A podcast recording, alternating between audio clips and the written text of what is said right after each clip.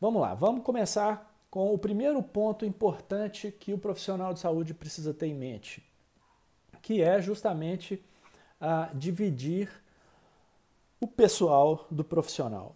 Isso é fundamental. Nós, profissionais de saúde, costumamos é, misturar a nossa vida pessoal com a vida profissional e o dinheiro também. E isso é um erro muito grave, muito sério.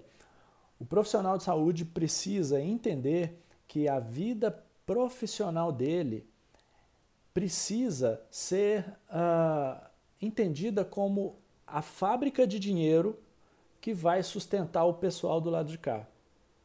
Então, essa atuação profissional precisa estar saneada, precisa ser sustentável.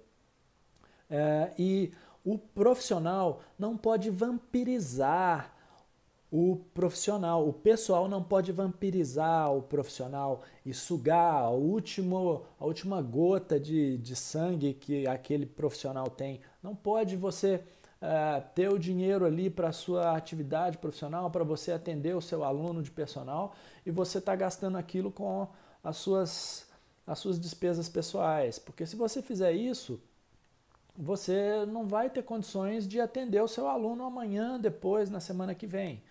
Então, a primeira coisa na, mentalidade do profissional de saúde é separar o profissional do pessoal e cuidar desse profissional para que ele uh, esteja no dia a dia alimentando o profissional do lado, o pessoal do lado de cá.